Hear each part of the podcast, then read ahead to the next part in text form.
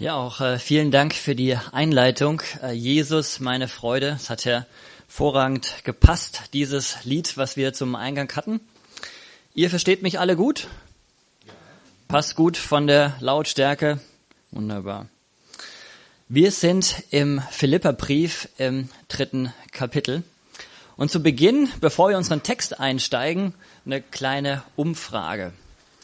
Worüber habt ihr euch in der letzten Woche so richtig gefreut? Ich denke, bei Tommy wird es relativ eindeutig sein, aber vielleicht auch andere. Einfach mal in die Runde gefragt, worüber habt ihr euch eine Sache, wo ihr euch richtig gefreut habt? Die roten Beeren im Garten. Sehr schön, hatte ich auch dran gedacht, weil ich hatte diese Woche auch Himbeeren gepflückt. Richtig schön. Die Sonne, hast du gesagt? Die Wärme, endlich. Die Sonne, die Wärme, ähm, neues Leben, Sachen, die uns äh, Gott äh, schenkt. Als ich über diese Frage nachgedacht habe, habe ich auch so eine kleine Auflistung gemacht und festgestellt, ähm, wir freuen uns doch häufig über Dinge oder der Grund, warum wir uns besonders freuen, sind Dinge, die uns auch wertvoll sind. Also wie zum Beispiel die Sonne ist eine Sache, die ähm, ist uns wertvoll, sie wird uns geschenkt. Oder ähm, wunderbares Obst, äh, wenn wir über Johannisbeeren oder auch über Himbeeren nachdenken, sind Sachen, die sind uns sehr wertvoll, weil sie uns geschenkt werden. Oder äh, schöne Musik ist eine Sache, über die wir uns freuen können.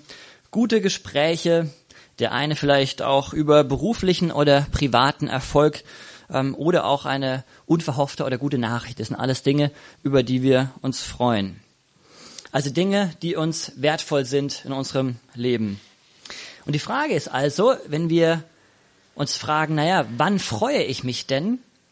Ist es doch so, wenn dieses, was uns wertvoll ist, auch eintritt in unserem Leben.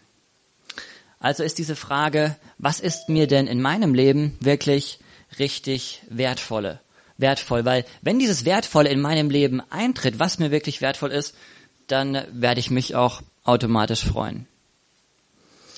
Also warum diese Einleitung heute zu unserer ähm, Predigt? Nun, weil es uns ähm, in dieser heutigen Predigt um dieses Thema Freude geht. Äh, Paulus fordert die Philippe auf und sagt, freut euch. Das ist die Aufforderung, die er im Philipperbrief hat. Freut euch. Und er sagt auch gleich, ich weiß, ich habe dieses freut euch euch schon mehrmals gesagt. Das ist nicht das erste Mal, dass ich sage, äh, freut euch, sondern freut euch, habe ich euch immer wieder gesagt und ich sag's euch auch immer wieder. Und er sagt, ich weiß schon, dass ich mich hier wiederhole. Es ist mir aber auch egal, dass ich mich wiederhole. Ich sag's euch trotzdem, äh, freut euch. Und wenn ich diese Aufforderung also stehen lassen würde, einfach in diesen Raum geworfen, freut euch, dann würdet ihr, genauso wie vielleicht auch die Leser von diesem Brief, das waren die Philipper, sagen, gut, du kannst es leicht sagen, freut euch, aber wenn wir uns umblicken, mit offenen Augen durch die Welt gehen, wenn wir Nachrichten lesen oder auch ähm, uns einfach ähm, auch in unserem Umkreis umhören, sagen wir, äh, wie soll ich mich da wirklich freuen können? Äh, wir hören von Krieg, wir ähm, hören von Zerstörung, wir hören von Leid. Wie soll das gehen? Wie, wie soll ich mich hier freuen können? Diese Aufforderung, freut euch in diesen Umständen, in dieser Zeit, in der wir leben. Und würdest du dann äh, vielleicht ähm, als Bürger des 21. Jahrhunderts im Internet recherchieren und sagen, naja, ähm, ich möchte dem ja auch nachkommen und ich möchte Lebensfreude im äh, Leben haben, dann äh, gehst du vielleicht ins Internet und ähm, schaust, äh, was gibt's denn vielleicht so für ein 10 oder 20 äh, Punkte Plan für mehr Lebensfreude in deinem Leben. So habe ich auch mal gemacht, habe ich mir mal angeschaut, ähm, was denn hier vorgeschlagen wird. Ähm, und es ist eine Grafik, die zeigt, die zeigt neun wissenschaftlich belegte Wege, glücklicher zu werden. So, schauen wir uns das mal an, was hier ähm, gezeigt wird. Ähm, da hören wir oder lesen über in der Mitte öfter lächeln. Also anscheinend ähm, hilft es tatsächlich, wenn wir mit einem Lächeln in den Tag starten, wirst du auch mehr Freude in deinem Leben haben. Mehr schlafen, sieben bis acht Stunden anderen helfen, Dankbarkeit, Sport machen, 20 Minuten pro Tag, ähm, beten, meditieren, Freunde, Familie, damit Zeit verbringen mit Menschen, die dir wertvoll sind, spazieren gehen, eine Reise planen. Also das hier, Dieter macht gleich ein Foto. Jawohl. Ähm, wissenschaftlich zumindest belegte Wege, glücklicher zu werden. Alles schön und gut, aber ist das die Botschaft der heutigen Predigt? Also erfreue dich und quasi hier ist die Anleitung, wie das geht? Wohl nicht. Denn wer genau aufgepasst hat, also ohne Zweifel, das sind äh, gute Punkte, die da vorne stehen. Aber als ich gesagt habe, äh, freuet euch, das ist die Aufforderung, die Paulus hier an die Philipper weitergibt, ähm, habe ich was unterschlagen. Nämlich was denn?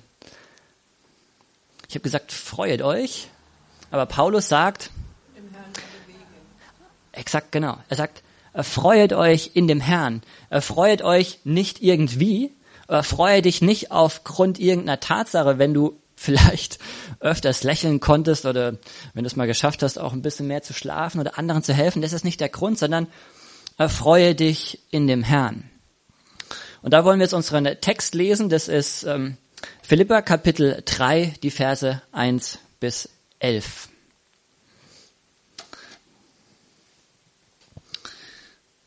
Philippa 3, 1 bis 11. Ich lese aus der Schlachterübersetzung. Im Übrigen, meine Brüder, erfreuet euch in dem Herrn. Euch immer wieder dasselbe zu schreiben, ist mir nicht lästig. Euch aber macht es gewiss. Hab Acht auf die Hunde, hab Acht auf die bösen Arbeiter, habt Acht auf die Zerschneidung. Denn wir sind die Beschneidung, die wir Gott im Geist dienen und uns in Christus Jesus rühmen und nicht auf Fleisch vertrauen.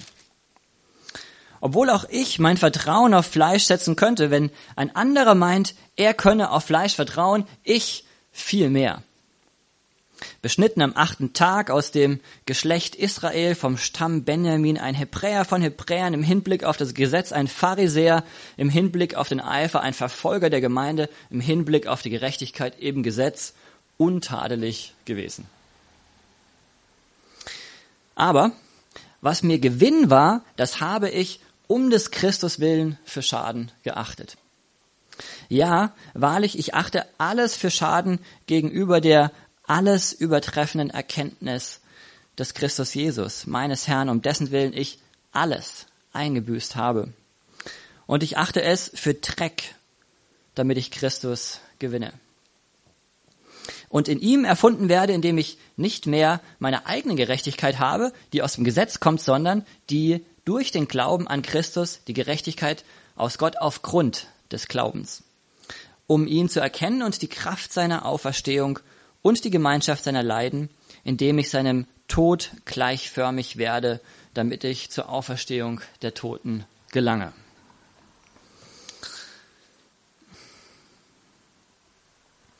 Die Botschaft von Paulus ist klar. Er sagt in diesem einleitenden ersten Vers, freut euch in dem Herrn. Freut euch nicht irgendwie, sondern freut euch in dem Herrn. Hier ist die Übersicht. Und ähm, diese Botschaft von der heutigen Predigt erfreut euch in dem Herrn. In dem ersten Vers wollen wir uns eine Art ähm, Textstrukturanalyse einfach mal kurz ähm, im Überblick vor Augen führen. Was macht er denn damit? Er sagt, ähm, freut euch in dem Herrn, das ist der erste Vers, das ist meine Botschaft. Und er sagt, ich weiß, ich habe es euch schon häufig gesagt, dass ihr es tun sollt. Und jetzt erkläre ich euch, wie das funktioniert. Was er hier tut, ist, er sagt, wenn ihr euch freuen wollt in dem Herrn, dann gibt es ein paar Punkte, das sind Aufforderungen am Anfang. Dreimal habe Acht oder pass auf da drauf. Also Dinge, wenn du dich freuen willst, da musst du drauf aufpassen. Dreimal hab Acht, hab Acht, hab Acht. Die habe ich hier ähm, blau ähm, äh, unterstrichen. Also es ist nicht wichtig, dass ihr jetzt ähm, den Text erkennen könnt. Ich weiß nicht, die in den vorderen Reihen können es vielleicht lesen. Hinten wird's schon, geht schon, ja, wird knapp. Also es sind drei Punkte, ähm, wo wir darauf achten sollten, ähm, müssen wir aufpassen, wenn ihr Freude im Herrn haben wollt. Das nächste ist, was ich grün unterstrichen habe, ist eine Erklärung, die kommt. Ähm, es ist eine Wahrheit, die Paulus hier klarstellt. Und dann mit diesem gelben Balken kommt ein persönliches Zeugnis von Paulus und sagt, naja, ich erkläre euch was zu dieser Wahrheit und ich erkläre euch was aus meinem Leben. Und dann kommt rot, Verse 7 bis 8, der Höhepunkt und sagt, ähm, es ist so radikal, was sich in meinem Leben hier geändert hat. Ähm, und als Christus in mein Leben eingetreten ist, ähm, hat sich plötzlich eine 180-Grad-Wende ergeben. Also nichts mehr, was ich vorher für richtig oder für wertvoll erachtet habe, ist jetzt noch wertvoll. Also komplett gedreht. Und dann sagt er ähm, in Versen 9 bis 10, es ist jetzt mein tiefster Herzenswunsch, ähm, diese Erkenntnis, die ich nach dem Christ in mein Leben gekommen ist, auch wirklich zu leben. Und dann gibt er in den Versen 10 nochmal drei Aufforderungen, drei Wünsche, die er an sein Leben stellt, ähm, die wir als äh, drei Wege sehen können, ähm, dann äh, diesem Ziel nämlich, dass Christus wirklich alles wird, in seinem Leben näher zu kommen. Also so diese äh, grobe Struktur. Und jetzt wollen wir ein bisschen ins Detail gehen. In Vers 2, da schreibt Paulus, ähm, habt Acht auf die Hunde, habt Acht auf die bösen Arbeiter, habt Acht auf die Zerschneidung. Oh, ich mach's wieder. Danke. Ähm, das ist in der Schlachterübersetzung vielleicht ein bisschen schwierig zu verstehen. Ich habe mich auch gefragt, ähm, wer sind denn jetzt die Hunde? Oder ähm, wer sind ähm, diejenigen, ähm, die hier die bösen Arbeiter sind? Ich lese es euch aus der Übersetzung Neues Leben vor. Es ist ein bisschen leichter zu verstehen. Da steht, nehmt euch in Acht vor den Menschen, die sich verhalten wie bösartige Hunde, wie solche, die andere verstümmeln, denn sie behaupten, ihr müsstet euch beschneiden lassen, um gerettet zu werden. Also wir sehen hier, es sind nicht drei verschiedene Gruppen, die uns vorgestellt werden. Also es sind nicht Hundearbeiter und diejenigen, die ähm, die Zerschneidung hier predigen, sondern es ist eine Gruppe, das sind Menschen, äh, die behaupten, ihr müsstet euch beschneiden lassen, um gerettet zu werden. Und da sagt Paulus, diese Menschen, die sowas behaupten, sind Unheilstifter. Warum? Weil sie behaupten, euer Heil, dein Heil, das liegt daran, dass du dich beschneiden lässt. Also Paulus sagt, nimm dich vor acht, nimm dich in Acht vor solchen Menschen, die sagen, du musst etwas tun oder du musst etwas leisten, um gerettet zu werden. Wenn da einer kommt und sagt, ähm, du musst ähm, so und so viele Gebete am Tag gesprochen haben oder du musst bestimmte Rituale befolgen, du musst mit deinem Leben etwas ausdrücken, nimm dich in Acht vor solchen, sagt er. Ähm, denn ist ein Unheilstifter und äh, dieses Bild mit den Hunden ist natürlich schon auch ein hartes Bild, wo er sagt, naja, es ist sogar so weit, dass sie dein Leben verstümmeln. Also auch böse Hunde würden einen zerreißen. Er sagt, das sind Menschen, wenn sie so in dein Leben sprechen, nimm dich eine Acht vor ihnen, denn die retten dich nicht, sondern die verstümmeln dein Leben. Und dann erklärt er im dritten Vers, was ist denn diese wahre Beschneidung? Ich lese es auch ähm, aus der Übersetzung äh, vom Neuen Leben vor, fand ich auch nochmal leichter zu verstehen. Da steht, denn wir, äh, die wir Gott durch den Geist anbeten, sind die einzigen, die wirklich beschnitten sind. Wir setzen unser Vertrauen nicht auf menschliche Anstrengung, sondern rühmen uns dessen, was Christus für uns getan hat. Und dann sagt er hier, schau her, die wahre Beschneidung ist nicht, dass du äußerlich beschnitten bist, sondern die wahre Beschneidung ist das, was an deinem Herzen passiert ist. Er sagt, diejenigen, die wirklich am Herzen beschnitten sind und äh, die jetzt Gott durch den Geist anbeten können, das sind die wahren Anbeter und das sind diejenigen, die wirklich beschnitten sind. Das ist eine Sache, die geschieht am Herzen und nicht äußerlich. Jeder, der dir sagen möchte, du musst dich äußerlich beschneiden lassen, du musst dies und das tun, sind Menschen, die bringen dir kein Heil, sondern das wahre Heil ist einzig und allein in Christus und eine Beschneidung, die bei uns am Herzen stattfindet.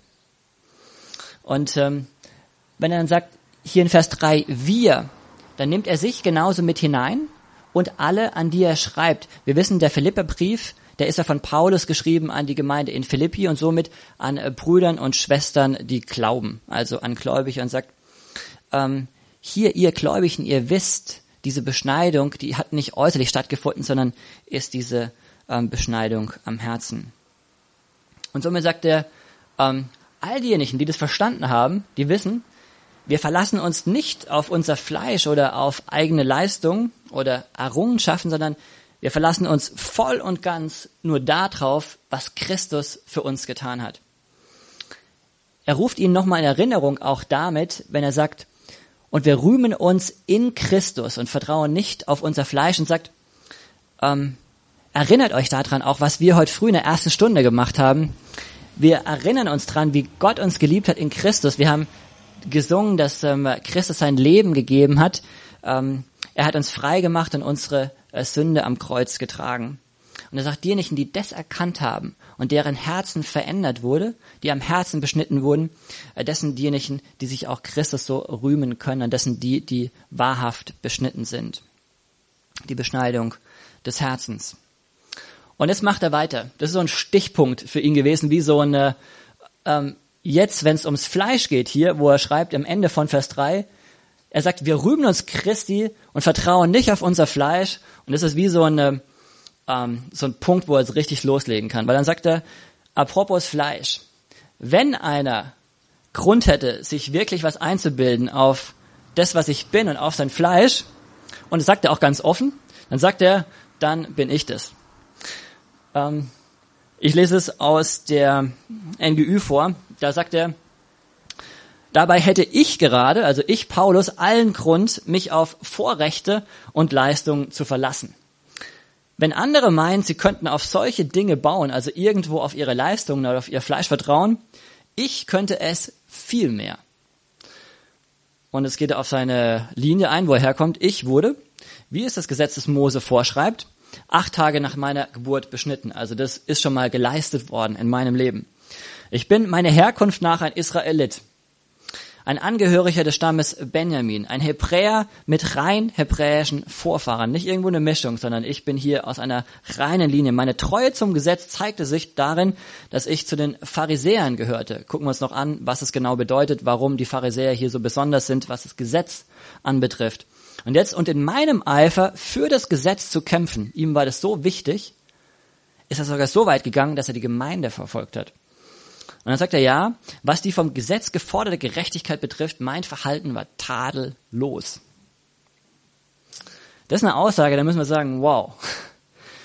Wer von uns hier könnte wirklich sagen, ähm, so eine Passion, so eine Hingebung in seinem Leben gezeigt, aufgewachsen hier in äh, jüdischem Hause, in angesehenem Hause, nur rein hebräische Vorfahren, eine ähm, klare Linie und dann auch noch ähm, seine Treue zum Gesetz, die sich darin zeigt, dass er sich dann auch den Pharisäern angeschlossen hat, also den ähm, äh, spirituellen Führern des Volkes.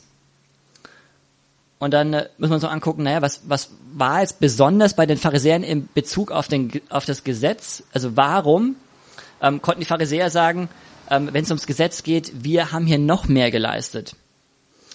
Ähm, grundsätzlich hatten die Israeliten ja ähm, die Gebote von Mose, also sie hatten die Mosebücher, die sind im Tanach niedergeschrieben gewesen. Und die Pharisäer, die haben jetzt gesagt, diese Mosebücher alleine reicht nicht. Ähm, das ist zu wenig, das ist nicht genau genug. Das Gesetz wird hier nicht exakt genug ausgelegt. Also was haben sie gemacht? Sie haben zusätzlich zu diesen Mosebüchern, also zu diesem Tanach, hatten sie ähm, noch die Mishnah. Und in der Mishnah, da wurde zusammengefasst, was die Ältesten oder auch die, ähm, die älteren ähm, Pharisäer schon in den ähm, Jahrhunderten zuvor zusammengetragen hatten. Also es, es war so, dass sie gesagt haben, nur diese vier Bücher, äh, fünf Bücher Mose reicht nicht. Wir haben noch zusätzliche Vorschriften und an diese Vorschriften, die in der Mishnah ähm, niedergeschrieben sind, ähm, da halten wir uns auch noch dran. Und so einer war der ähm, Paulus. Er sagt auch, ich bin einer von denen gewesen, äh, von diesen Pharisäern, also die sich wirklich richtig exakt an das Gesetz gehalten haben. Also wenn einer wirklich sagen konnte, ähm, das Gesetz ist mir wichtig und ich möchte es bis ins Detail halten, dann ähm, die Pharisäer. Und zudem hat er dann noch gesagt, und wenn ich jetzt mich selbst prüfe, wenn ich mein eigenes Gewissen prüfe, dann konnte er im Vers 6 sagen, ja, was die vom Gesetz geforderte Gerechtigkeit betrifft, war mein Verhalten tadellos. Und schon allein, wenn wir die äh, Gebote anschauen, die in den Mosebüchern ähm, zu finden sind, wer könnte das wirklich behaupten? Wenn ich mich prüfe und sagen, vor dem Gesetz, mein Verhalten war tadellos. Also einer, der wirklich, wenn er das tatsächlich sagen kann, etwas auf sich oder sein Fleisch sich einbilden könnte. Ich zumindest könnte diese Aussage definitiv nicht von mir treffen. Ähm, im, in der Prüfung, in der Selbstprüfung auf das Gesetz, mein Verhalten wäre tadellos gewesen.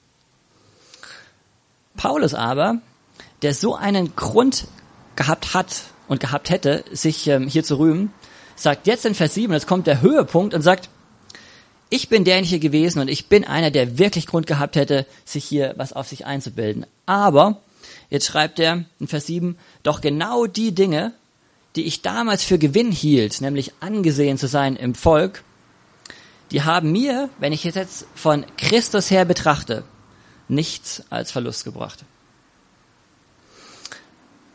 Und das ist radikal. Er sagt sogar, er geht noch weiter.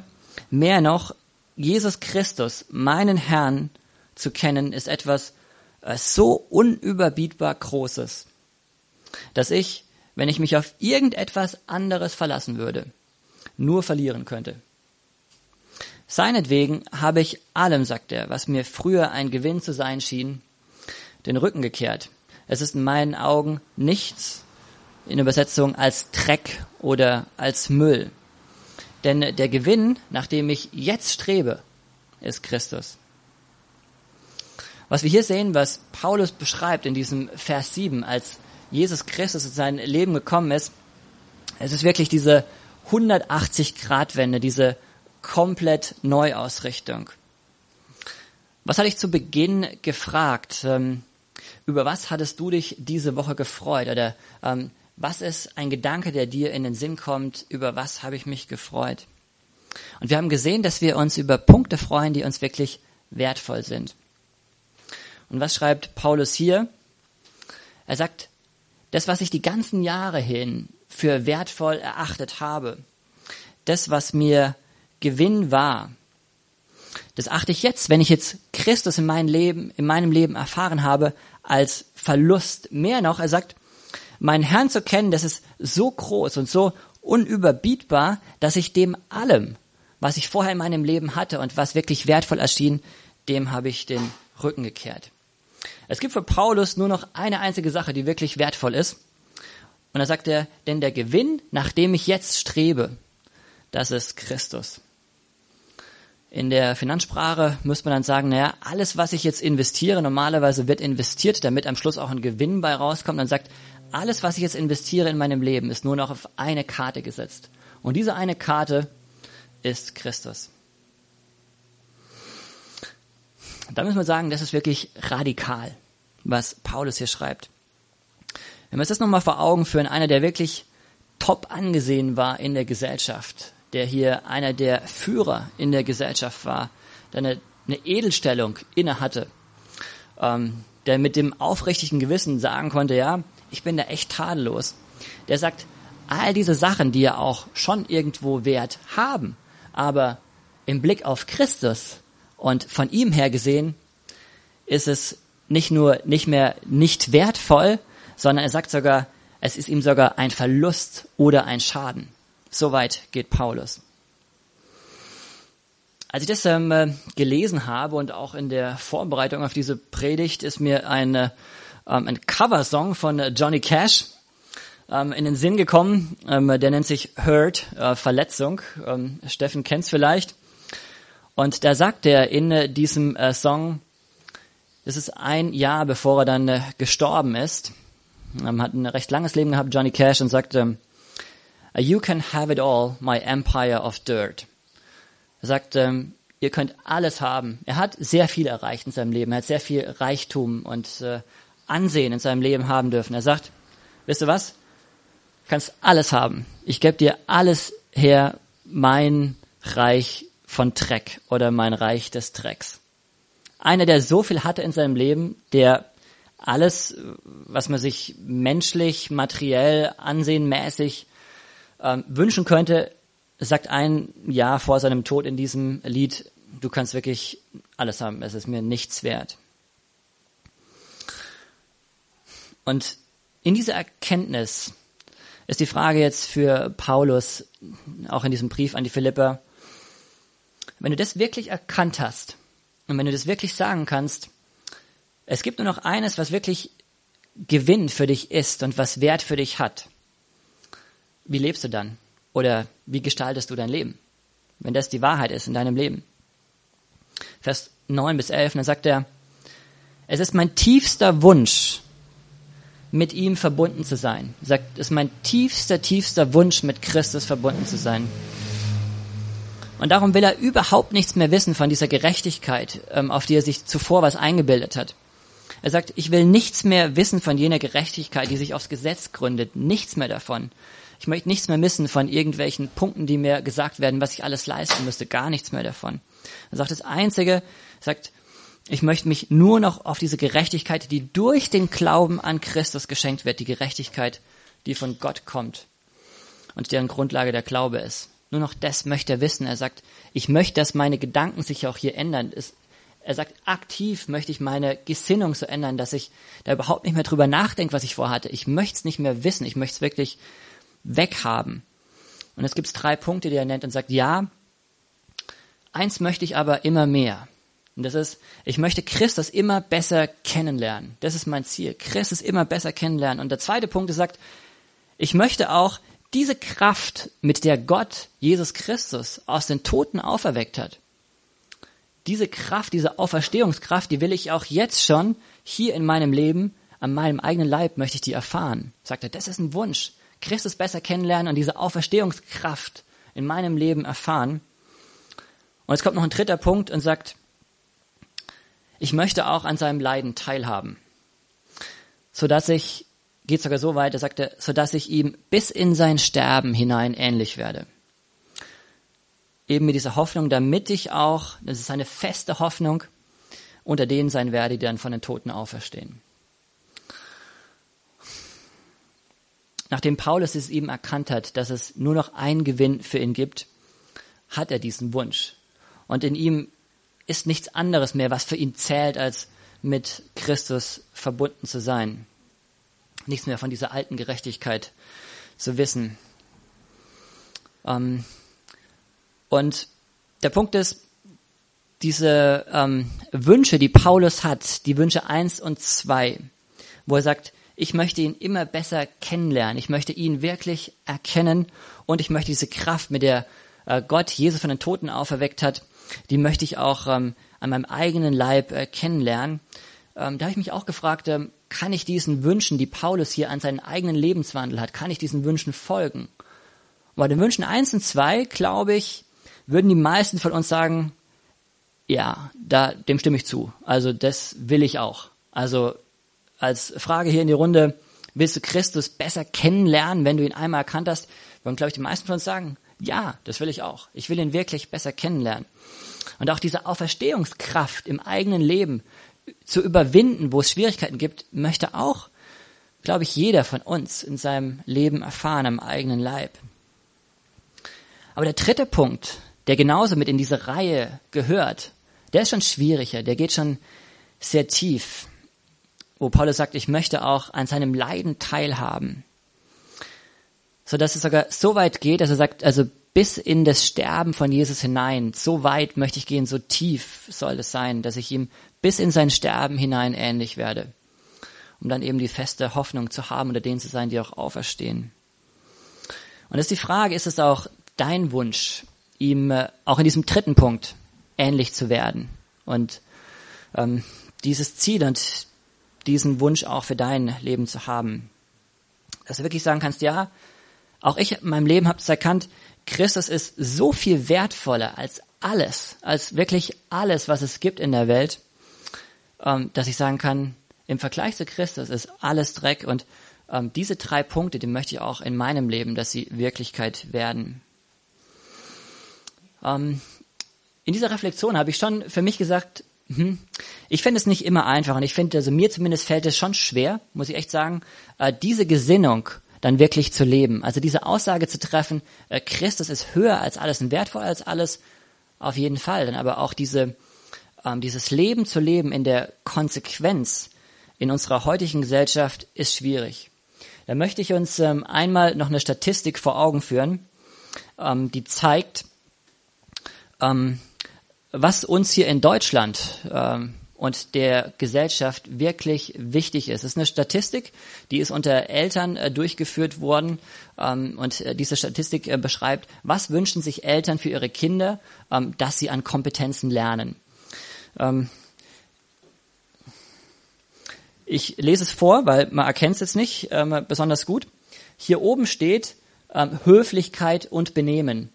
Ähm, und das Zweite ist, ihre Arbeit ordentlich und gewissenhaft tun. Also dieses Ziel, ähm, dass sich Kinder, wenn sie sich entwickeln, einfach höflich werden und sich benehmen ähm, und ihre Arbeit gut tun, das ist Top-Priorität für Eltern in Deutschland. Da sagen sie, das wollen wir wirklich. Und das ist die Frage, was ist mit dem Glauben oder was ist mit der Herzensbildung? Ähm, das ist beschrieben worden mit festen Glauben oder feste religiöse Bindung. Wo, wo ist das in unserer Gesellschaft? Was für einen Stellenwert hat es? Ihr könnt euch denken. Ist es in der Mitte? Ist es ziemlich weit oben oder wo finden wir es? Genau. Das ist der letzte Punkt. Es hat null Stellenwert. Hier sind wir. Fester Glauben, feste religiöse Beziehung. In dieser ganzen Liste null Relevanz in unserer Gesellschaft. Und das ist die Wahrheit, in der wir uns befinden. Das ist die Gesellschaft und somit auch dieser Druck. Ähm, wenn wir das sehen, unsere Gesellschaft sagt, ähm, wenn deine Kinder erziehst und was wirklich wichtig ist, sei ein anständiger Mensch, lebe ein gutes Leben, mach deinen Job, mach einen guten Job, sei noch höflich dabei. Aber dass du eine feste Glaubensüberzeugung hast oder eine Bindung an Gott, null relevant, ähm, überhaupt nicht wichtig. Und wenn wir jetzt diesen Text vor Augen haben und sagt und wissen, was Paulus gesagt hat und sagt, es ist komplett umgedreht. Paulus sagt, das Wichtigste für mich ist Christus. Meine Bindung an Christus ist für mich Top Priorität eins und in unserer Gesellschaft genau umgedreht ist es die letzte Priorität. Somit ist eben auch die persönliche Frage an jeden Einzelnen von uns, ähm, haben wir das vor Augen und kämpfen wir diesen Kampf der Gesinnung. Es ist ein Kampf der Gesinnung, den Paulus hier in dem Philipperbrief anspricht. Wie ist dein Denken wirklich geprägt? Ist Christus wirklich so unüber, bietbar groß in deinem Leben, dass du all diese anderen Punkte, die ja nicht schlecht sind in dieser Aufzählung, aber sind sie im Verhältnis zu dem, was Christus ist in deinem Leben, mindestens untergeordnet oder sogar fast Dreck.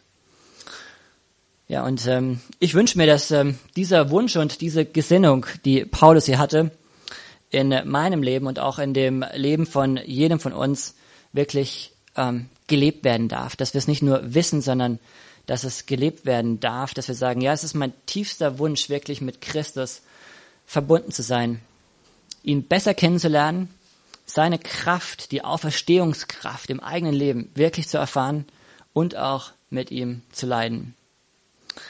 Wenn wir das haben und sagen können, ja, der wirkliche Gewinn, nach dem ich strebe in meinem Leben, ist allein Christus mein Herr, dann wird sich auch diese Frage, die ich ganz am Anfang gestellt habe, nämlich, ähm, worüber hast du dich gefreut, automatisch einstellen, dass wir sagen, wenn das meine Top-Priorität ist, wenn es wirklich mir das Allerwichtigste ist, dann werde ich auch automatisch meine Freude im Herrn haben. Und ähm, diesem Aufruf, den Paulus gegeben hat, äh, freut euch in dem Herrn folgen können. Amen.